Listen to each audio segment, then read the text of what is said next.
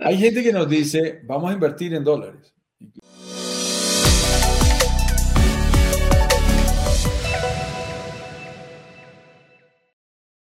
Inclusive, eh, yo conozco, hace dos semanas estuve en la reunión de un fondo familiar que tenemos bien bonito desde hace ya 14 años.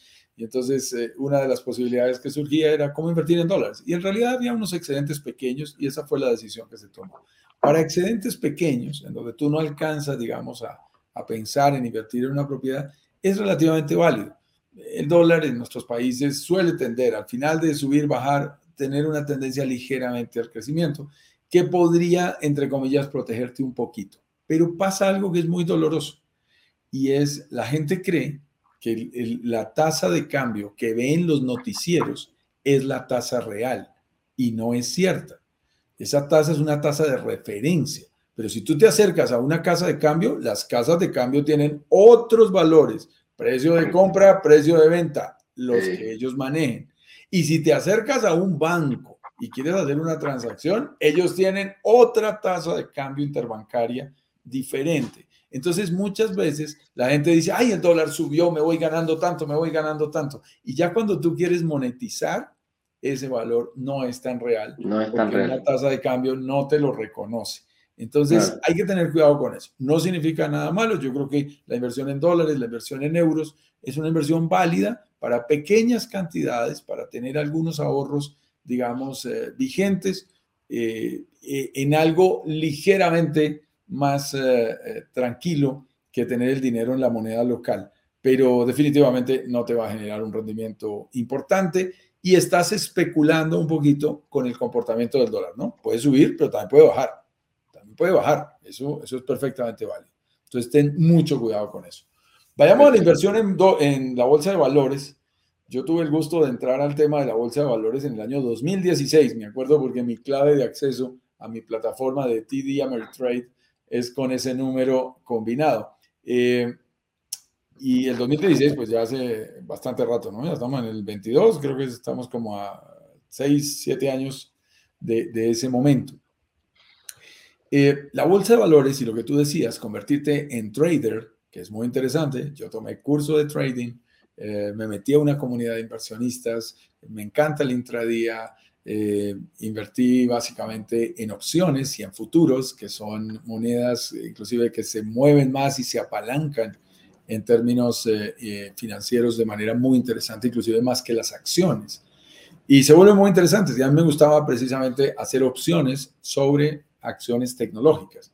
Eh, Facebook, Amazon, Apple, Alibaba, que es el Amazon chino, ah, Tesla, ah, son mis acciones preferidas. Y, y ahí estaba todo el día jugando. Pero te digo, uno requiere una dedicación de tiempo en donde no podría yo hacer los lives. Lo mismo que la cripto. Todos los días, todos los días tienes que estar allí muy pendiente y sobre todo en la opción que yo tenía, que es intradía, o sea, tú compras y vendes en minutos.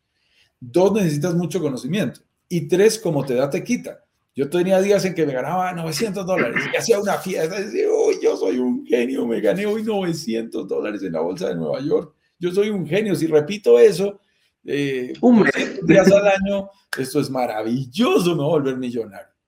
También te digo que tuve días de pérdidas significativas. La última vez que ya me volé 5 mil dólares, dije, uy, espérate, espérate Está complicado esto. Llamé a mi mentor, le dije, oye, ya no, ven, perdí 5 mil hoy.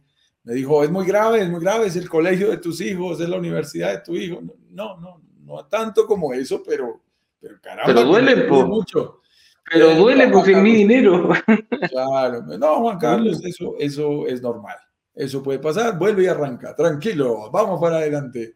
Y yo le dije, no, no, yo aquí ya como que paso, le dije a mi hijo que le encanta el tema y, y él sigue haciendo por allí algunos movimientos muy puntuales. Pero te digo, la bolsa de valores como te da, te quita. Te quita. Es un tema muy delicado en donde si tú de verdad quieres invertir, si lo haces a través de un corredor, entonces corres el riesgo de que el corredor te salga con, con historias tristes. Ay, invertimos en un fondo también, en un, en un eh, pool de acciones diversificado y se cayó y se perdió tu plata. y, la comisión que te cobran. Claro, si tú quieres ser también comisión. no pagar comisiones y ser directamente quien toma las decisiones, es muy interesante, pero alístate que necesitas invertir tiempo, eh, tiempo en serio, todos los días hay que estar pendientes de esos movimientos, aunque inviertas al mediano y a largo plazo en swing trading, también necesitas tiempo. Y además de eso, yo te diría que uno puede resumir el tema de la bolsa con, con lo que acabamos de decir. La bolsa de valores es una opción de inversión que como te da, te quita.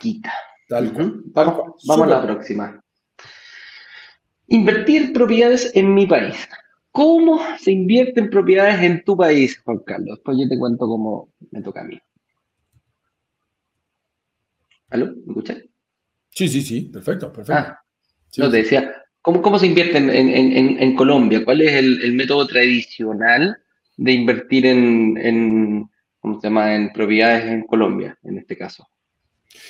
Está subiendo muchísimo el, tema de la, inversión inmobiliaria. Tengamos presente, y a mí me gusta la palabra que, utilizamos en brokers digitales eh, en general, en todo el grupo, porque es muy valiosa en momentos difíciles, y acuérdense que tenemos una guerra en este momento en Ucrania, desafortunada, yo cada día, cada noche que le veo unos minutos al noticiero, es terrible. Se me llenan los ojos de lágrimas de que haya alguien tan estúpido que sea capaz de matar a gente inocente con cualquier argumento que quiera. No importa el argumento que sea, es totalmente ridículo lo que está pasando eh, en la guerra de Ucrania y Rusia.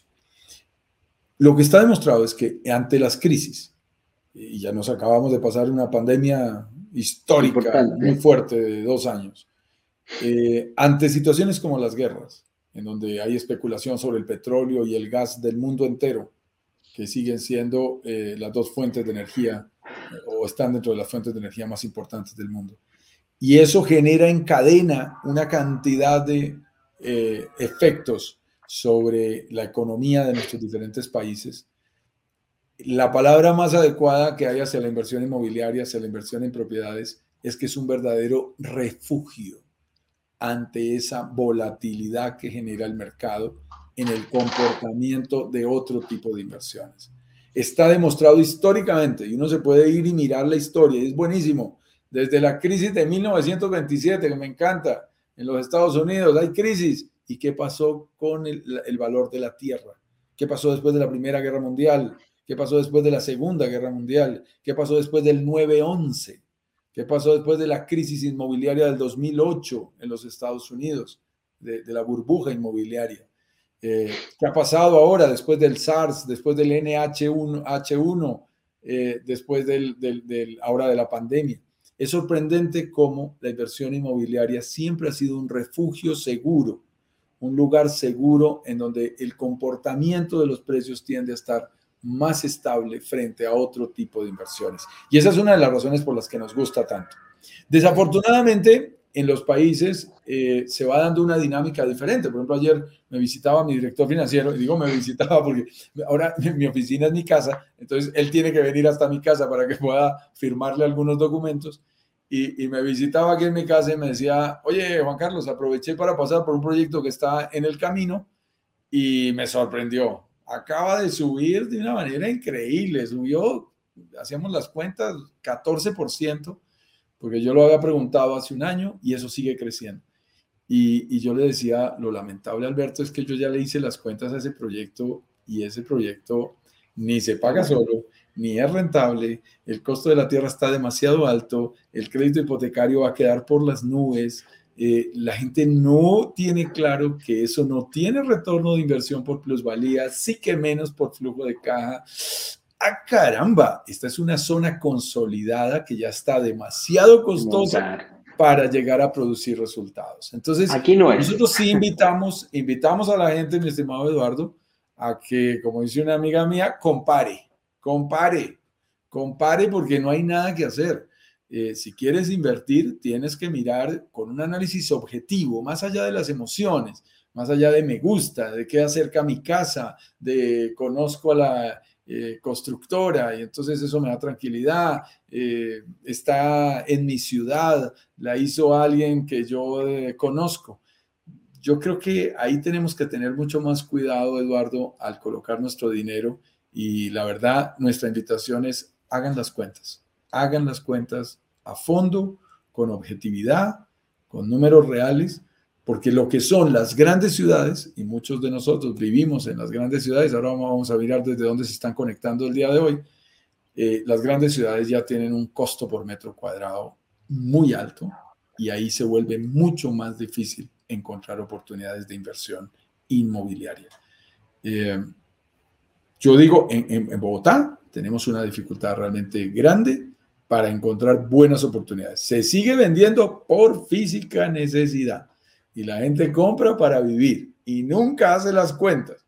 Si le hacemos las cuentas, lloran. Así es. Eso es muy complicado.